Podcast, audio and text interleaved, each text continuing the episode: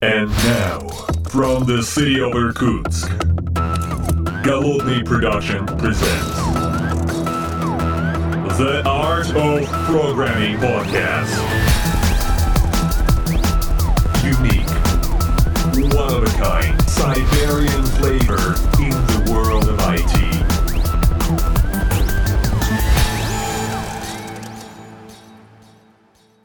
Доброго времени суток, уважаемые подслушатели, с вами я, Голодный из виртуальной студии. Сегодня я не один, вы слушаете выпуск подкаста, в котором я вместе с моим коллегой из солнечной Калифорнии, в которой наступило утро. Вячеслав, здравствуй. А, Здравствуй, здравствуй, а я твой голос в твоей голове, который делает тебя не одним, не только при записи, но и в другие дни и в других местах. Советуйся со мной почаще. Да. Да-да-да. Ну, на самом деле, что мы получаем? А, сейчас у меня 2 часа ночи, воскресенье, и мы пишем 20...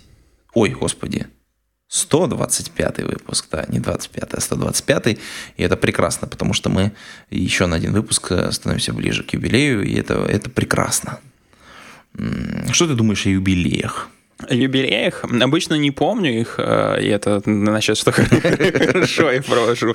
Но вот э, этот юбилей надо будет хотя бы запомнить. Э, Надо будет начать празднование после того, как мы пообщаемся. Слушай, а ты не думал попробовать live?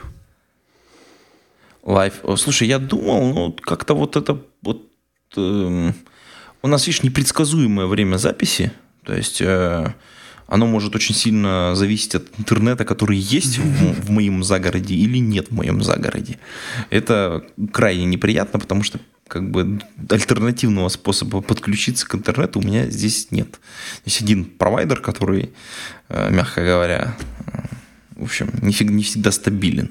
Это обычно по каким-нибудь разборам полетов видно, там где-то в 4-5 утра у них, видимо, инженеры э, отсутствуют, и вот когда там у меня 4-5 часов утра, а, значит, соответственно, э, время записи разбора полетов, ты так раз э, и оказываешься в отключенном от интернета, ты материшься и идешь спать, потому что у тебя интернет не появится там часов до 7 утра точно.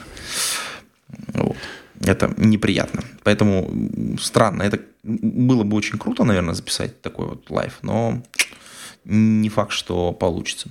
Вот. А мы, тем не менее, в 125-м выпуске подкаста должны напомнить, к нам, к нам же присоединяются новые патроны. Ты представляешь, целых два патрона с предыдущего выпуска. Ничего себе. Это, да, это B7W и Лагуновский Иван. Вот два патрона, мы их приветствуем. Вместе с другими патронами они поддерживают эти и другие выпуски наших подкастов. Это Сергей Киселев, Сергей Жук, Александр Кирюшин, Николай Шмодин, Павел Дробушевич, Павел Ситников, Богдан Старожук. Вот, спасибо вам большое, коллеги. А вы, наши уважаемые послушатели, можете присоединиться к ним, э, просто зайдя на patreon.com голодный и там ну, поддержать нас, поддержать выпуск этот и других выпуски наших подкастов.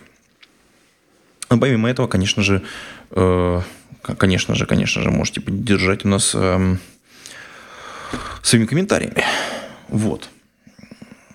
Э, Давай начнем с, раз- с разминки с небольшой, вот как раз с комментария. Ага. А что за, чё за, чё за комментарий? А ну вот, например, у нас есть Георгий в 123-м выпуске подкаста совершенно замечательный сделал комментарий по поводу... эм, я сейчас зачитаю, ты это как бы... Держи себя в руках. Держи себя в руках, конечно, да. Не, м, Георгию, привет. А, Значит, итак, очень прошу вас поделиться секретом тайм-менеджмента. Не перестаю удивляться, как вы умело работаете, создаете мега офигенный подкаст. Ну, и там много всего интересного. Находите время читать художественную литературу там, и так далее, и так далее. Времени у человека не хватает. И вот ну, как мы находим с тобой время, а? Вот этим всем заниматься. А, п- э, Слушай, а у нас же э, целый подкаст был о тайм-менеджменте. Слушай, был. Ну, не, я просто Георгию хочу как бы сакцентировать внимание. Вот у меня два часа ночи. Меньше спите. Ты сказал, что мы все успеваем. Э, не- Да, у меня, кстати, будильник на 8 утра был, и завтра, не, завтра он даже на 7 утра. Так что да, вот. Да, и отметьте, что это Суббота и воскресенье, да. Да, суббота и воскресенье, да. Так что вот.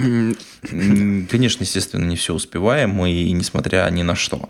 Вот. А по поводу тайм-менеджмента, ну, тут есть две очень важных вещи. Во-первых, есть рабочее время, есть время, которое вы, условно говоря, тратите на себя в том или ином ключе. Поэтому, если так не ржать, а говорить об этом серьезно, то ваша продуктивность зависит от того, насколько вы умеете фокусироваться и там, ставить себе цели. То есть это две, две важных вещи, которые лежат в фундаменте любого тайм-менеджмента. Умеете фокусироваться, супер. Умеете перед этим, перед тем, как фокусироваться, поставить какие-то цели, э, все. То есть у вас да, дальше все остальное, все методики строятся вокруг этого. То есть там есть помидор, там есть, короче, э, всякие там DDT, ой, это GTD, DDT, кстати, мы сейчас коснемся этого вопроса. Вот. И все это как бы описано в огромном количестве литературы. Но в любом случае, если у вас с этим проблемы, то вот начните вот именно с этого. Начните с тем, что научитесь фокусироваться. Самый простой способ – это использовать э, всем полюбившийся помидор. Очень, очень простая техника. А второе – это научитесь ставить цели. Цели могут быть простые. Там, я считаю, что это очень помогает. Особенно это помогает разным мамам вот я как человек, так сказать, обремененный как это, не свободный. Разная мама. Свобода любовь. Да, да, да, разная мама, да. Вот. Я хочу сказать, что мамам очень помогает как раз э, именно очень четко ставить цели. То есть у тебя там есть, условно говоря, два часа, когда ребенок днем спит, и вот если ты эти два часа просрешь, извините меня, то ты как бы в следующие сутки ничего не сделаешь, по большому счету. Ты хочешь там пошить, ты хочешь что-то постряпать, там с маленьким ребенком ты ничего этого не сделаешь. Э, там, убраться, там еще что. И ты вот эти, в эти два часа, вот у тебя там жесткий прям менеджмент. Типа, минуту в минуту. Чук, э, тебе надо успеть сделать. Я считаю, что мамы – это лучшие, лучшие тайм-менеджмент э, ориентированные люди – они ну, правильные мамы, конечно, да. Не те, которые там в усталости прям свалились там и э, там вместе с этим ребенком там же уснули. Там. У нас просто периодически Аврора, там, при, когда приходит после улицы, э, значит, соответственно, она там бегает, что-то делает, там раз, тюк, фу, на полу уснула. Вот. Батарейки кончились. Вот если мама там же не упала в этом же выключенном состоянии, то у нее все будет отлично. Поэтому такая вот история. Я только как мне кажется. хотел добавить э, к твоим двум, двум элементам списка э, о том, что мне кажется еще третий, который, кстати, в литературе часто упускают, не во всех источниках пишут. Э, тебе надо менеджить качество того времени, которое ты выделяешь для вот, вот этих двух предыдущих. Это очень важный нюанс, потому что ошибка новичка очень часто, особенно у которого нету проблем, типа, как ты сказал, ребенка, все остальное, у него весь день есть, и он этот весь день пытается забить тасками. Допустим, допустим, там, с помидоркой, еще с чем-то. Но чтобы ты мог сфокусироваться и качественно выполнять работу, тебе надо менеджить качество этого времени, которое ты работаешь. То есть нормально спать, вставлять сон в обед. Ну, это по-разному. Мы, опять же, вот пойдите в наш подкаст, где мы говорим о тайм-менеджменте, потому что если вот эту деталь упустить, то можно очень сильно, на самом деле, навредить. Когда у тебя есть время, когда ты стараешься сфокуситься, у тебя есть задачи, а ты в кизяк, ты не спал, ты уставший, и, ну, и все. Ты можешь можешь в таком режиме неделю-две поработать, тебе даже будет казаться, что твоя продуктивность вы, выросла, потом ты перегораешь очень быстро. И да, это... Так нет, ну количество задач то есть в штуках, оно как бы велико. Другое дело, что нафиг не надо столько делать. Не, не, а по поводу спать, это, кстати, совершенно замечательная вещь. То есть, как бы, допустим, сейчас 2 часа ночи, это мы достаточно бодрячком, по крайней мере, я, потому что я поспал днем. А дневной сон это прекрасно. Да. То есть ты там в обед, допустим, лег и там часик дреманул, это вообще совершенно замечательно. Во-первых, очищает мозг, перезагружает, дает возможность отдохнуть. Да, и не делайте ошибку, не ложитесь э, так вот отдохнуть там часов в 5-6. Это, да, не, не, не, реально, ну во-первых, очень продуктивный вечер, скорее всего, загубите. А во-вторых, как бы эффекта это не даст практически. Вы просто убьете кучу времени а ни зачем. А вот где-то вот в районе там часа, вот там, условно говоря, поел и быстренько пшу, на боковую, это достаточно удобно. Но для этого, конечно, должно быть специально оборудованное помещение. То есть, допустим, если вы работаете дома, то вот отдельная комната, где вы закрылись, все там выключено и поспали. Если вы работаете где-то в офисе, ну, как бы тут очень сильно зависит от офиса. У меня вот знакомый, я, крайне неприятная история, я где-то, по-моему, описывал ее. Как это? Он придерживался вот этого правила дневного сна, он спал в машине. Ну, то есть, как бы, так как офис mm-hmm. был такой очень тесный, скажем так, и там никаких не было помещений, вот он каждый день уходил на стоянку и спал в машине. Там очень удобно, у него большая такая mm-hmm. хорошая машина. Значит, соответственно, спал. А как-то его увидел директор. Когда он понял, что его сотрудник каждый день ходит просто поспать в машину часик, вот, у него что-то, видимо, в голове переклинило, и они, в общем, офис сделали в два раза больше. Вот. И как раз там появилась ком- комната, где можно было дремануть. Так подожди, ты сказал неприятная история, а тут такой хороший финал. Она неприятная, потому что не, она с хорошим финалом, но неприятная, потому что человек ну, очень долго. То есть, а. там, это, это случайность на самом деле, что директор увидел это. Угу. Я, по-моему, рассказывал эту историю давно уже. Или где-то или где-то писал ее, то есть, ну, там, текстом. Вот. Ну, Понял. ладно, мы, я думаю, что эту тему покрыли. Вот. У нас есть одна большая тема, опять же, по от э, Джейс Дентона. Это заслуженный комментатор. А, нет, подожди, просто комментатор 123 выпуска нашего подкаста. И она у нас в заголовке этого подкаста звучит эм, про Domain Driving Decision. То есть DDD подход DDD, мы немножечко про него поговорим, но, может быть, чуть-чуть попозже мы сейчас ее отодвинем, немножечко правее. У тебя была там какая-то темка небольшая. Небольшая. Э, давай мы ее покроем. Подожди, да. не, небольшая? Ты про, ты про ТФ? Ты про... Ну, ты сейчас спойлер. Да, а, да. Хорошо, хорошо. Эм, э, да, я хотел сказать, э, рассказать о том, что TensorFlow один год. Вот. О, да, это...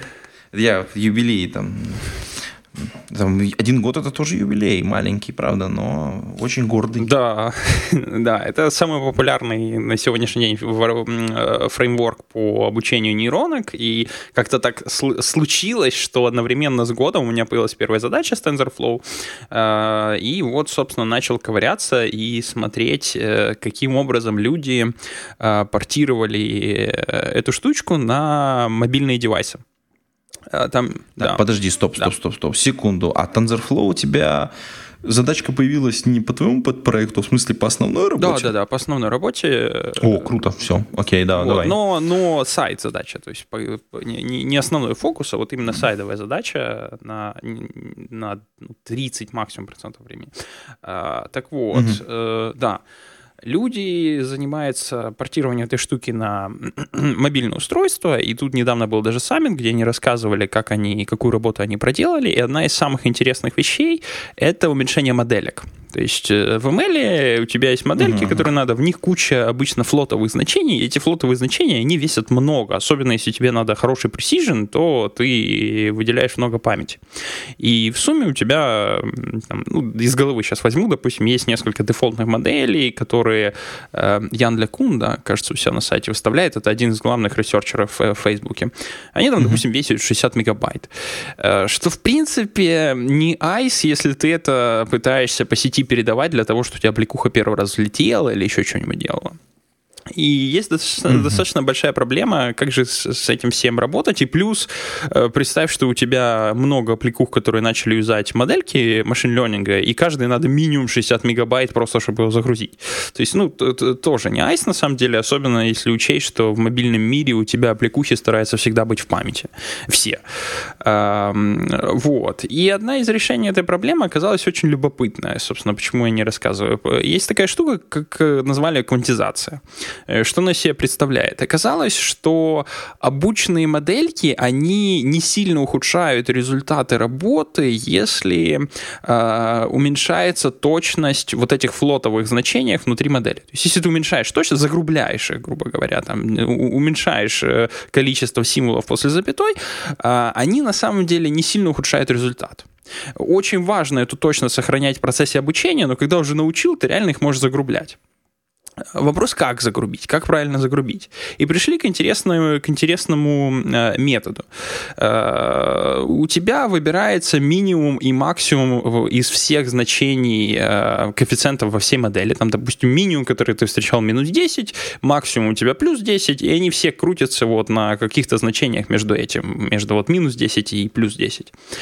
А потом ты берешь и э, выделяешь под каждый коэффициент 8 бит. Вот тут, вот тут, вот, внимание, 8 бит, где uh-huh, все нули uh-huh. в этих 8 битах репри- э, представляет минус 10, а все единицы плюс 10. А все остальное в этих 8 uh-huh. битах это числа между минус 10 и плюс uh-huh. 10. И вот каждому коэффициенту ты выбираешь э, наиб- на, ближайший, э, ближайшее число, описанное этими 8 битами. Э, в результате тебе нужно записать минимум, записать максимум. Эти минимум, максимум могут быть флотовские, могут быть целыми, неважно. А дальше тебе под каждый коэффициент модели надо всего лишь 8 бит. И этого 8 битов э, э, эмпирика показала, что этих 8 битов достаточно, чтобы моделька показала практически незаметное падение в качестве после того, как она обучилась. На многих, на многих задачах, э, там, распознавание образов, картинок. И, mm-hmm. ну, и вот. А сокращение там 64-битного флота или еще что-нибудь до 8 бит, это просто неимоверный выигрыш по памяти. 60-мегабайтные модельки ужимается до 10, э, как нечего делать.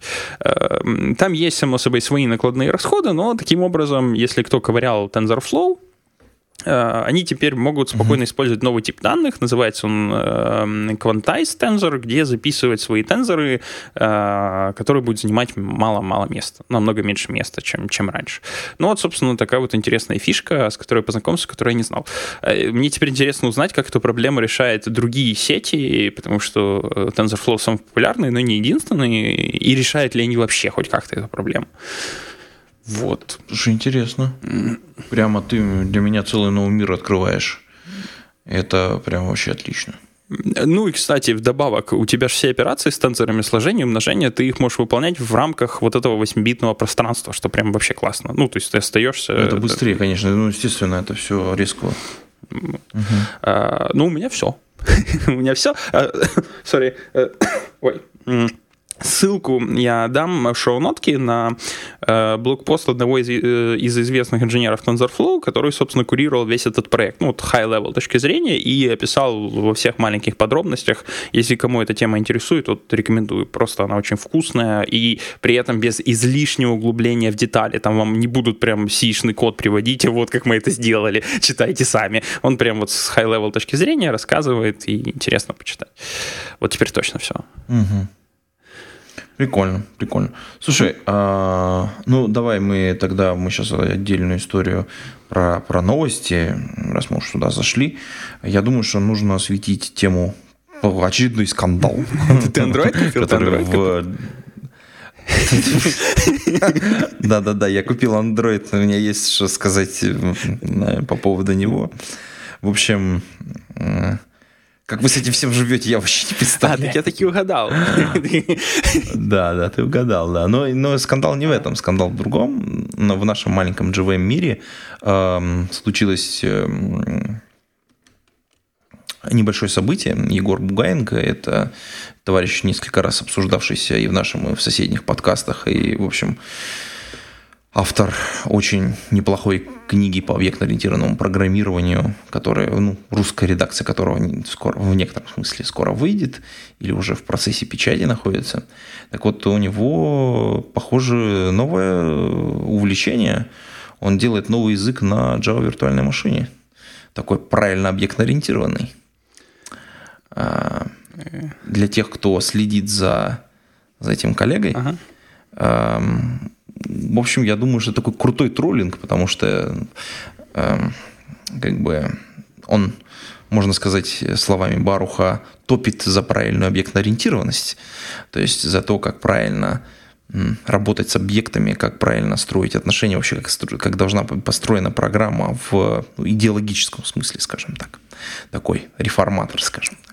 И, ну, понятно, раз ты такой умный, почему же у тебя нет своего языка, и вот он решил, мне кажется, э, всех добить окончательно. То есть, вот, понимаешь, это как это Э, там есть такая совершенно замечательная цитата. Сначала они э, как тебя гонорируют, э, потом против тебя борются, потом тебя замечают в конце концов окончательно и в конце концов с тобой договариваются. Я думаю, что это как-то, наверное, с Трампом. Э, вот, я, я, я, я, ты прямо у меня с языка снял. Я знаешь, что хотел сказать, что вот весь мир, эм, э, во всяком случае, э, замечал эту тенденцию, когда пытались разные компании, как вот Light First, да, которая была, я уже забыл, ну, те, которые скалу педалируют, продвигать функциональщину, продвигать будущее, медленно объясняя, что метабилити, вот это вот все в нашем новом мире, оно правильное. И тут приходит дядька и говорит, let's make OOP great again. И, и такие все, а, ну, капец, да, вот мы столько лет пихали. Дядька, не-не-не, давайте откопаем. Знаешь, что самое интересное? А представь, что у него получится. Вот, ну, то есть, как бы, мы понимаем, что язык это всегда, это очень большие вложения, на самом деле. То есть, ну, на самом деле, вот мы, мы наверное, видим пример успешного языка, mm-hmm. ну, успешного в некотором сфере, там, вот Kotlin, как Kotlin у компании JetBrains, но у них огромный ресурс, даже не то чтобы даже сказать материальный, у них огромная комьюнити, которая вокруг существует их а, продуктов. То есть э, среды разработки, там, ну, там все же, тут все, все, все, тут туловая поддержка максимально возможная. И на фоне этого ты делаешь свой язык, который, ну, там, потренировался на котиках, и потом ты можешь его очень хорошо поддержать, потому что язык это не самое главное. Самое главное это тулинг, который вокруг него существует. Это вот эта инфраструктура, а Егору придется это все делать как бы с нуля. Ну, с нуля не с нуля, понятно, что там будут какие-то плагины, еще что-то, но это будет непростая история сама по себе. Но представь, что у него получится. Вот ты прикинь, какая история. Вот, вот, вот это будет, вот это будет удар для многих. У меня есть теория, которая, мне кажется, будет самым сложным в продвижении этого языка, ну, в принципе, делать возможным. Э, все языки, которые появляются новым, они появляются новые, они концептуально что-то предлагают. Когда к нам пришла функциональщина, нам говорила, что теперь вы можете использовать методы математического, математических выкладок для доказательства правильности вашего кода. И, собственно, вам... Ну, come on, это, ну, прям, это не такой уж большой, ну, как это, типа, преимущество или новая какая-то. Такая какая разница, математически правильно у тебя программа или нет, она или работает или нет, удовлетворяет, решает бизнес-задачу или нет, там нет математики. А, ну, да, да. Ты если посмотришь, э, как это, э, у того же Амазона есть некоторые white paper, которые пытаются математически доказать, э, что заявленные гарантии действительно поддерживаются тем кодом, который они деливерят. Э, потому что ты, ты знаешь, ты, ты, ты, ты даешь некоторые гарантии... Э, маркетинг булшит. А, ну хорошо, я, я да, ну, я нет, согласен. Если как бы там есть наука, uh-huh. там, э, подожди, там есть наука, наверняка там проведены исследования, все, все, все. Но согласись, ну это же маркетинг. Ну, ну да, надо было, наверное, начать с иммутабилити и того, что нам ближе, тех вещей, которые функциональщина дает по дефолту. Но э, я, к тому, что кардинально новый подход тебе может, может не всегда, но можешь что-то давать, как в случае с функциональщиной, где у тебя есть, э, например, из коробки потокобезопасный код, а... Вот, вот это вот, вот это вот интересно, вот это вот прямо... А, а здесь что? Да. Здесь человек говорит, давайте редизайним старый подход. Окей, хорошо. И чего? А, на самом деле, я вот, ну, во-первых, я читал книгу, во-вторых, э, я есть с ней не полностью согласен. Э, там есть вещи, которые, на мой взгляд, очень сложно применить, uh-huh. или с теми, с которыми я не согласен. Некоторые, некоторые вещи меня выбешивают, но очень важный момент. Это вот как... Это... Ты когда что-то такое читаешь, что тебя заставляет испытывать эмоции. Угу. Как правило, ты это как-то перевариваешь внутри. Ну, то есть, условно говоря, мы все живем, вот если там мы сейчас отойдем немножко от программирования, а немножко в такую современную психологию погрузимся – то э, человеческий мозг сейчас находится в очень интересном, в очень угнетенном состоянии. Мы выстроили вокруг себя огромное количество барьеров. То есть ты открываешь сайт, и ты не видишь рекламу, например. Угу. Ну, потому что мозг фильтрует вот это все безобразие, с одной угу. стороны. Например, мы очень, ну, там, городские жители э, очень плохо испытываем эмоции, на самом деле, настоящие эмоции. А, то есть не поддельные. Почему, например, вот а, посещение художественной галереи я прошу прощения у наших послушателей за вот это вот. Можете перемотать несколько минут, пока я вот такое погружение делаю. Да? Вот, например, ты приходишь в художественную галерею. Я вот сам испытал это в какое-то время назад. Один мой коллега просто потащил меня. Мы были там в городе, и он меня потащил на художественную выставку. С тех пор, когда я там приезжаю в Санкт-Петербург, я обязательно, ну и там Москву стараюсь куда-нибудь сходить, вот, такое, вот в такое место, в какую-нибудь галерею. Он меня потащил, и мы там походили и он мне объяснил очень интересную концепцию. Вот ты смотришь на картину, и картина – это задача картины выразить какую-то эмоцию. Потому что эмоции, они у всех людей универсальные. Ну, это такой общий язык, скажем так. Угу. Какой-то, не знаю, назовем его божественный в кавычках. И вот если посмотреть на картины, допустим, там, не знаю, 18-19 век, да, то есть серебряный, золотой век, вот это вот живописи, которые просто великолепно, чудовищно прекрасно. Э, там, в конце концов, она доходит там, до фотографического качества. То есть ты смотришь на нее и понимаешь, что, блин, ну это же фотография. Ну, такая. То есть прям в, только размером, не знаю, с полкомнаты. Там, с, с, с пола до потолка. А, а там, например, мы смотрим там за 20 век, и там авангардизм и все вот это вот это все безобразие. Потому что городские жители перестали испытывать настоящие эмоции. И художнику, чтобы вызвать какую-то эмоцию, нужно что-то такое прямо изобразить, чтобы это прям, знаешь, пробило вот брешь в этой броне, и чтобы человек начал испытывать эмоцию. Чтобы вот это поразило человека, и он стал испытывать эмоцию, чтобы он посмотрел на картину, или там ужаснулся, или порадовался, или ну, что-то произошло. Какой-то порог. Случай, вот перешагнуть нужно. И он очень, ну, очень высокий. И поэтому это как бы одна из позиций. Я там, не претендую на художественного критика, да, в этом смысле. Я вот обязательно хожу, смотрю картины, когда есть возможность в картинных галереях, потому что это и, и прям, знаете, подойти и пытаться понять, это, это классно, это меня волнует как-то, эта картина, она, чем она хороша, и пытаться испытать эмоцию. Как только ты испытал эмоцию первый раз, это, конечно, взрывает себя. То есть ты, ты и вот это если ощущение вот постараться сохранить, и там подойти к следующей картине, к следующей картине. Угу. Потом это на самом деле нарастает. Это как, знаешь, как на концерте ты ну, находишься. Да. Вот почему онлайн, ну, вот, вот, вот концерты вот очень круто? Потому что там вот этот барьер тебя ломают. Тебе специально ломают барьер, и вот толпа, так как очень быстро заводится, это тебя качает, раскачивает. Это как раз вот это тот же самый эффект. Только здесь как бы у тебя нет толпы, а ты индивидуально испытываешь эту эмоцию. Вот. И теперь мы вернемся вот к книге. Да? А, Смотри, сейчас, сейчас, нас... подожди, вставочка. Вот это сейчас был э, классический Давай. голодной эпохи Ренессанса, и если вы перематывали или подобного перелистыванию Пушкина, вы не можете называться его, его поклонником, если вы перемотали эту часть. Все, да, давай, продолжай. Хорошо, окей, окей, окей. Вот, а теперь возвращаясь к книге Егора Бугаенко. Она заставляет испытывать эмоцию.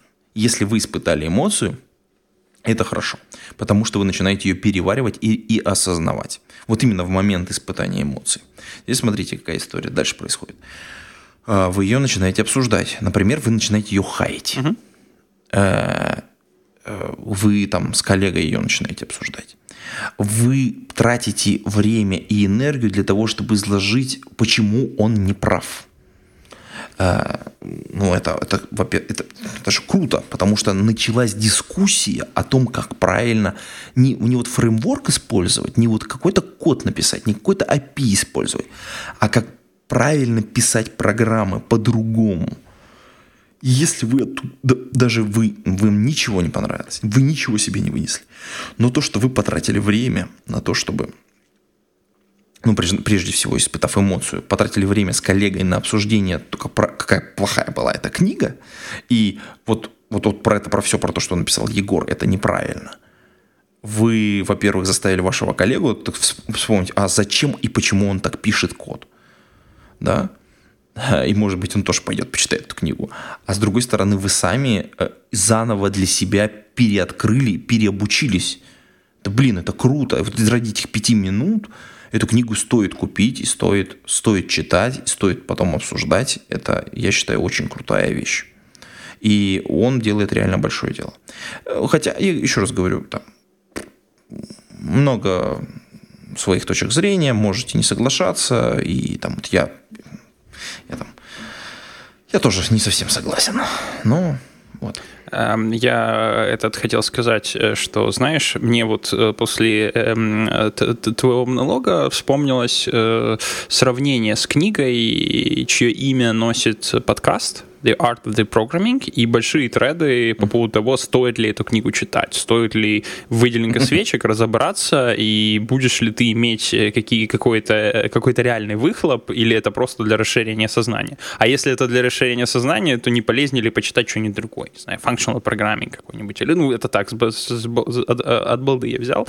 Вот у меня здесь точно такой же вопрос возникает. Первый, это э, стоит ли выделенка свечек, или это просто как художественная литература, которая ты прочел в удовольствие, чтобы поддержать разговор, и, и все, отлично. А, за, за жизнь потрещать, как говорится. А второе, это вот ты смотришь на некоторые выкладки на блоге, и стрёмно читать, думаешь, прочтешь книгу, а вдруг и сам такое начнешь писать. Вот это самое стрёмное, наверное, которое у меня крутится вокруг. Да. А, ну, во-первых, смотри, то есть эм, мы же мы же не в вакууме живем, да, мы все на друг друга влияем. Во-первых, э, каждый новый опыт обогащает тебя и помогает тебе развиваться, если он там помогает тебе развиваться.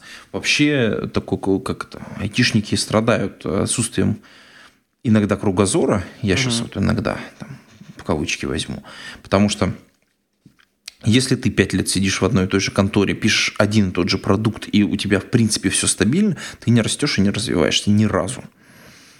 И даже если ты меняешь проекты или меняешь компании, но пишешь все в одном подходе, в одном языке, mm-hmm. в одном с одними фреймворками, это коммерчески успешно, все замечательно, у тебя все хорошо. Но ты просто не растешь, не развиваешь мозг, ты все равно деградирует. И вот такие вещи, они на самом деле очень сильно развивают. И даже не, ну, я, я считаю, что такие вещи надо читать. То есть они, да, вам может не понравиться. Mm-hmm. Ну, как это, значит, типа, мы пойдем, мы тут с женой ходили в ТЮЗ, театр юного зрителя, на э, украшение строптивой. Билетики тут перепали. И мы ушли там через 15 минут, подумали, о, блин, цензуру надо э, вводить, этих людей надо поставить вдоль стенки и расстрелять, потому что испоганили великое произведение, там, гениальное, ага. просто ну, не побоюсь этого слова. А потом мы пошли, э, чтобы совсем уж не разочароваться в вечере, на Доктора Стрэнджа. И мы там испытали глубочайшее просто супер, как бы, я не знаю, там, удовольствие от просмотра. И, и вот это, это была вот эта вот разница между тем, что вот совсем плохо и совсем хорошо. Э, вот, это, вот, вот этот прыжок, который ты совершаешь, я считаю, что вот такие книги или такие произведения, или такие блоги, они позволяют как раз ощутить. Просто блог, это вот очень важный момент, это просто статейка, она небольшая, она не позволяет полностью раскрыть мысль автора. Они, да, книга там, Егора, она тоже состоит из таких глав, но они очень сильно провязаны с друг другом. То есть, э, когда ты читаешь отдельный блокпост, ты думаешь, блин, ну это все как бы ко мне не имеет никакого отношения. Когда ты читаешь книгу и читаешь ее не просто там через 15 минут ее перестал читать, а прочитал от начала до конца, ты видишь всю как бы, ну, там, не знаю, философию его мышления и понимаешь, что вот из этого всего вот это тебе подходит. А вот это все остальное нет. Это, это все пусть в сторонке полежит. Это говно, я в него наступать не готов. Это пусть кто-нибудь другой, мимо меня. Но важный момент, это у тебя произошло вниз и вверх. Вверх у тебя произошло то, что ты взял к себе, обогатил себя и так далее. А, и вообще в свою работу. Более того, ты же придешь и скажешь, типа, коллегам, смотрите, какая классная штука. Ну да, и как бы, ну, во-первых, потешить самолюбие. А с другой стороны, ты можешь прийти и сказать, а вот это все говно. Да, и опять же потешить свое самолюбие. Это все всегда прекрасно. А вот сейчас э, ты согласишься или нет? Последнее я хочу вот гипотезу сказать. Ты подтверди, как человек, который э, больше, на самом деле, в этой теме знает, э, поскольку ты, я так понял, или смотрел, или просматривал рассматривал или читал, а может и нет насчет книги, но мне кажется, у тебя ты более проинформированный.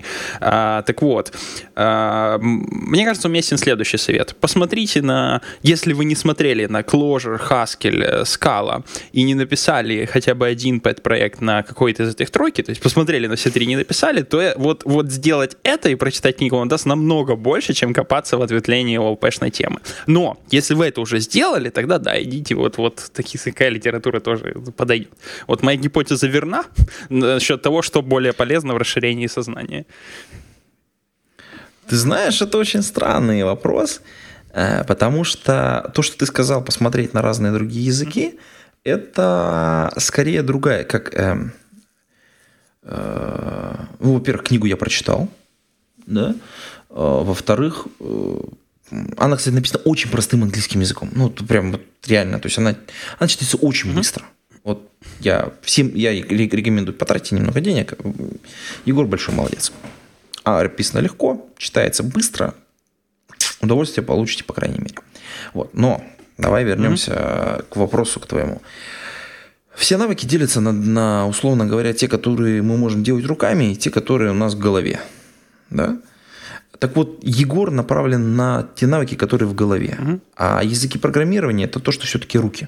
Больше к рукам относится.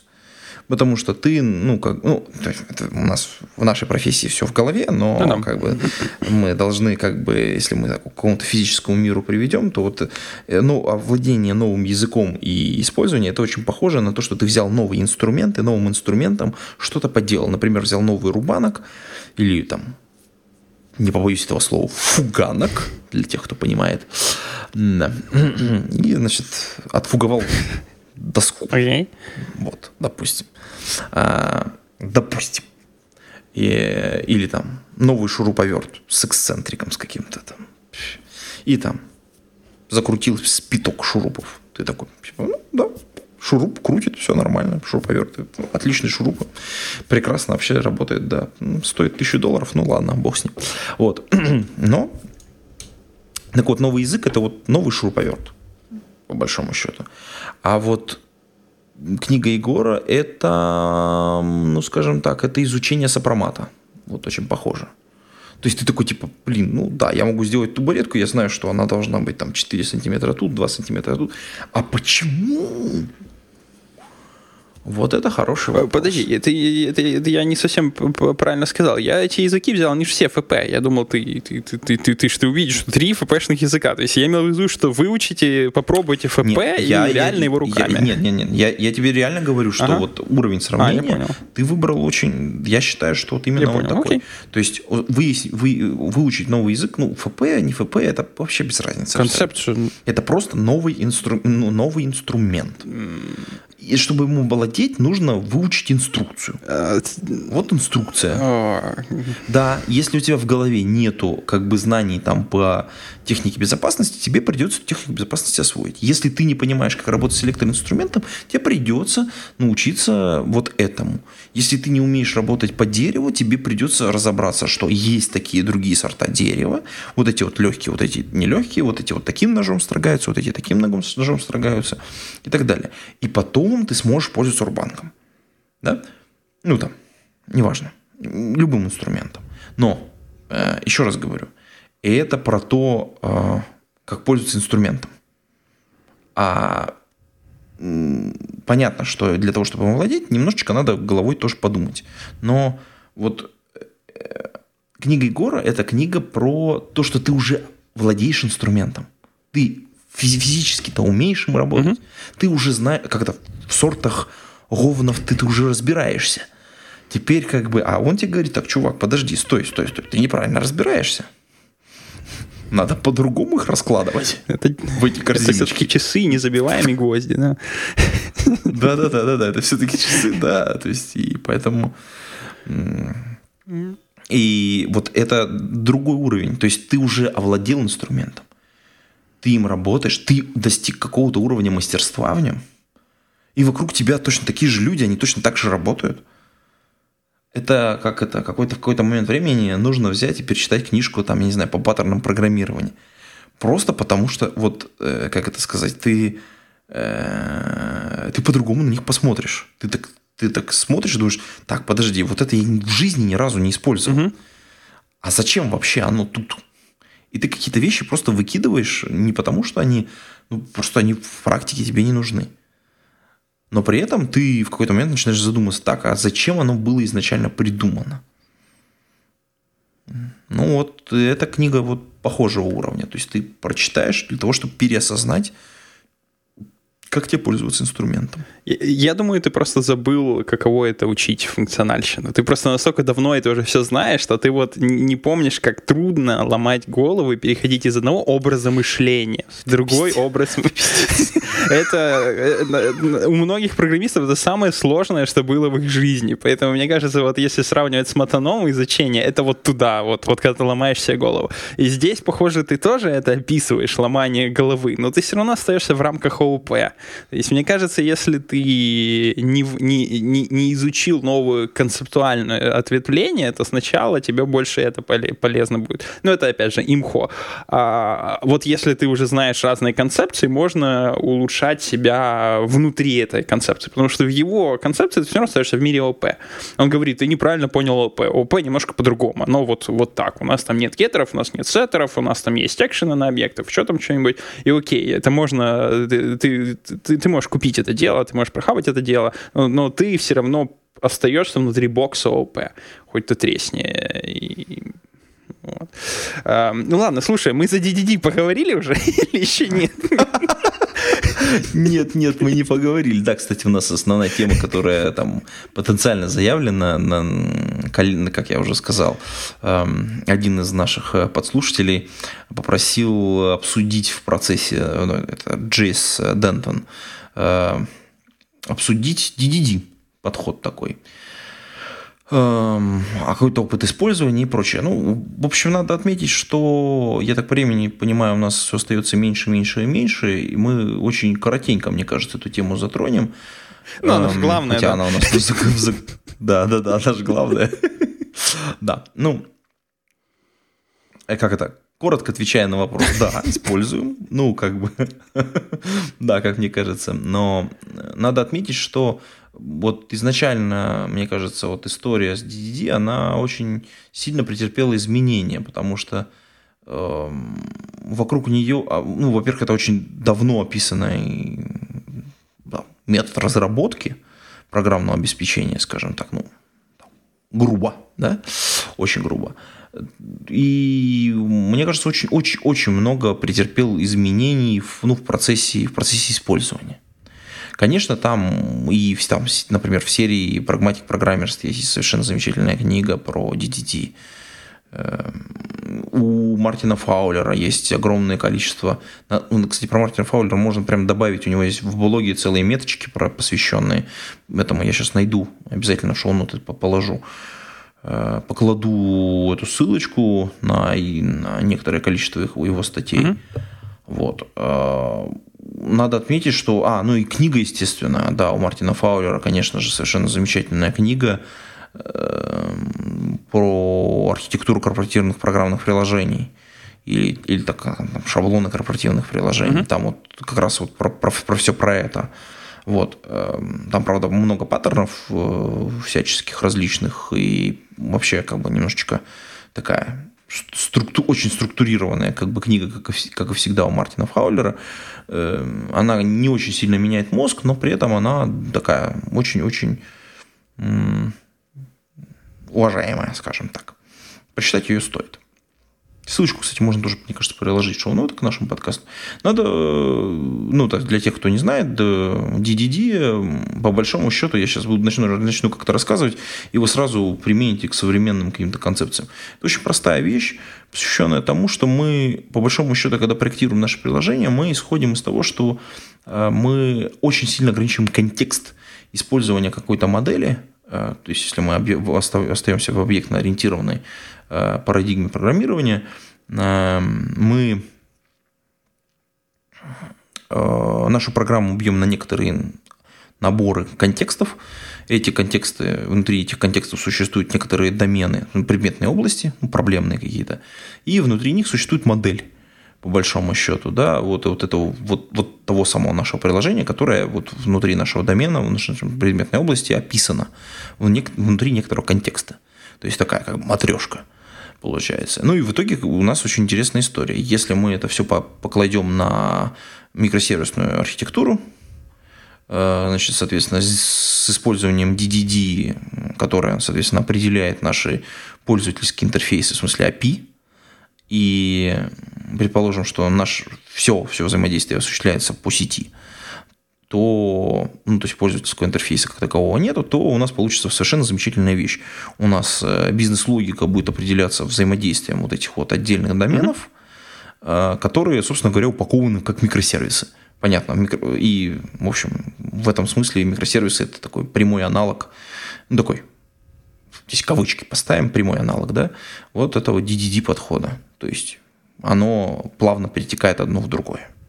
Там много своих заморочек есть и про, значит, соответственно, транзакционность, и про там, security, и про то, про монолитные приложения. И про... Но как бы вот соврем... мне кажется, в современной такой трактовке вот микросервисная архитектура это в чистом виде домен driven decision. Все. То есть, ну, там, понятно, там обрезанные какие-то куски, э, что-то в лохматушке превратилось, чего-то новое добавилось. Но, по большому счету, это вот такая вот параллель. И чем лучше ты владел одним, тем проще тебе владеть другим. То есть для тех, кто когда-то там зарубился на домен Driven Decision, тем очень быстро и очень просто перешли на, соответственно, на докер, микросервисы и все вот это безобразие. То есть для них этот переход был практически молниеносный, потому что мы одна из главных проблем в микросервисах это выделить вот это минимальное, вот этот минимальный домен, внутри которого есть какая-то вот модель, которая выполняет одну какую-то бизнес-функцию, ну, от начала до конца, и наружу предоставляет какой-то интерфейс. И вот правильно распилить монолитное, казалось бы, монолитное приложение на эти микросервисы, это и есть основная проблема. И она, ну, подходы вот в DDD, они как раз описывают то, как это правильно делать. Мне кажется, вот так. Если коротенько. Я тут мог, конечно, где-то с это немного нагнать, но как бы, ну, как-то вот, мне кажется, практика, она вот выглядит так. А, понятно, там есть история с сервисами ага. отдельно, отдельно со слоями, э, фабриками, паттернами и прочее, но все это оставим пока за скобками, потому что в целом концепция это имеет отношение просто как к инструменты, ну, которые ты можешь либо использовать, либо нет. Я на, насчет книжки хотел добавить, если ты не, не против да, вот этого, потому что я на самом деле не да, так конечно. следую в DDD, как ты. Я приму на слово. Э, я, я многого не понял из того, что ты сказал, но поверю. Э, я шучу, конечно. Просто э, ну, звучит вкусно. Э, я прочел, по-моему, эту книгу, во всяком случае, я частично помню. Она мне запомнилась э, не то чтобы с самой лучшей стороны. Там читаешь первые 100, 100 страниц, 50-100 страниц, дядька описывает э, то, что можно высказать следующей фразой. Я выучил, наконец-то, предметную область софта, которую я пилю, и это мне позволило накидать намного лучше мои поджи контроллеры. Потому что он там первые 50 страниц пилили какую-то штуку для контроллеров, а потом он таки выучил, что же такой контроллер делает, и оказывается, все после этого заработало. Там пошел с кем-то, я уже не помню, с другими инженерами в комнату и закрылись до тех пор, пока все это не, не напилили. Э, и вот в таком, знаешь, западном стиле, где они любят это разжевывать. Потому что ты возьмешь какого-нибудь Боба сейчас там с дороги, скажешь, эй, Боб, ты знаешь, ты должен знать свою предметную область перед тем, как пилить поджи. Он тебе ответит или что, или я сейчас вызову полицию. Вот одну из двух. А, и ничего третьего. Поэтому он заворачивает это в такой дичайший пример, огромнейший, который сводится к этой мысли. Знай свою предметную область перед тем, как начать писать код. А дальше на, этой мысли он начинает настраивать вот э, все то, что ты говорил, потому что я на самом деле действительно не настолько, как ты, э, знаю вот именно DDD-подходы, и он там вот строит. На... Но мне кажется, вот эта вот мысль, она самая главная. Вот, вот. А она же сродни «не начинай фиксить багу, пока ты не понял ее причину». Вот, вот только возведенная в рамках всего проекта. Не начинай делать проект, пока ты не понимаешь предметную область, для которой этот проект делается. Вот. Угу. Ну, в общем, наверное, да. Отсюда и домен в названии концепции, которую туда прямо и впихнули. Э, но это все, что я могу сказать про эту концепцию. Ничего по ней не знаю. Вот я книгу прочел и забыл, и вспомнил только вот это начало, да. Сори.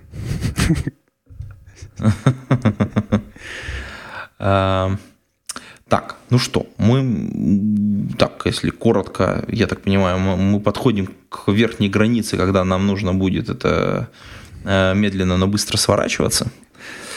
Ну, главную тему покрыли, что еще? Да-да, мне кажется, Егору больше досталось. Да, ну, как это, что мы здесь несем, что мы здесь несем, а здесь мы несем всякое разное. Да, присоединяйтесь к нам, слушайте, рекомендуйте коллегам, друзьям, пишите свои комментарии, а на этом мы будем завершать выпуск этого и других, в этого подкаста, да. Да, и прощаться с вами, уважаемые коллеги. Пейте кофе, пишите Java. До скорых встреч. Пока-пока.